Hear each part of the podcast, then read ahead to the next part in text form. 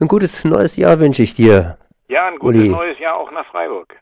Das heißt, bin mal wieder verbunden mit Ulrich Rodewald vom Markgräfler Friedensrat und das Jahr geht so weiter, wie das alte Jahr geendet hat. Sprich, ihr macht, na, ihr macht keinen Frieden, aber jetzt setzt euch für den Frieden ein.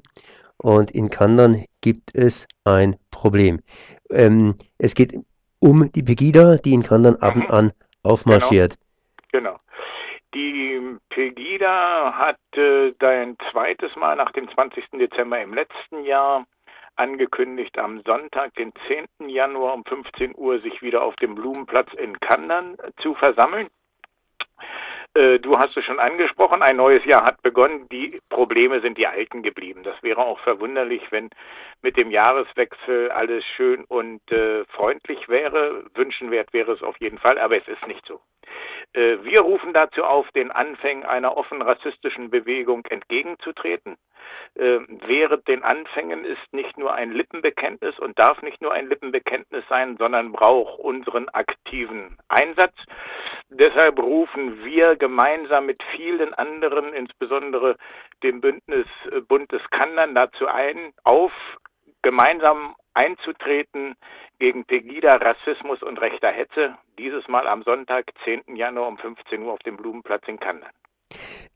Da kommt natürlich bei mir die Frage auf, soll man die überhaupt ernst nehmen? Das heißt also, wenn man aufruft, dann gibt man ja ihnen das, was sie eigentlich wollen, Popularität beziehungsweise Öffentlichkeit. Sollte man nicht einfach sagen, kann dann, das ist so ein bisschen was Kleineres, das lassen wir einfach links liegen, gehen wir gegen die großen Sachen vor, die sowieso schon öffentliche Aufmerksamkeit haben und diese kleinen Sachen, die ignorieren wir ganz einfach.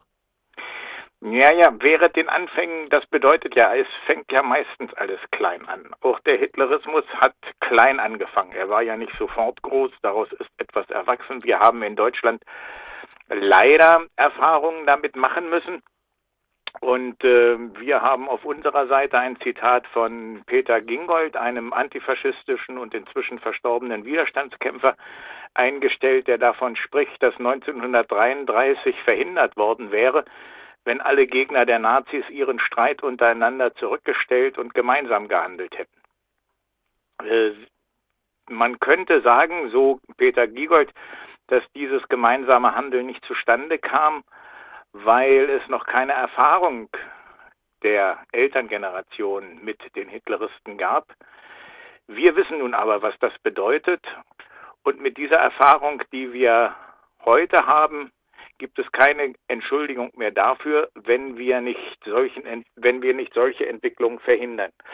Und das ist für uns so der Leitfaden, ähm, es nicht klein zu reden, es haben sich am 20. Dezember sehr viele Menschen auch in der Kirche in Kandern versammelt, äh, um zu dokumentieren, sie sind mit dieser Ver Entwicklung nicht einverstanden. Viele, die dort in der Kirche waren, sahen heute, äh, das reicht nicht aus. Wir wollen offensiver, deutlicher als am 20.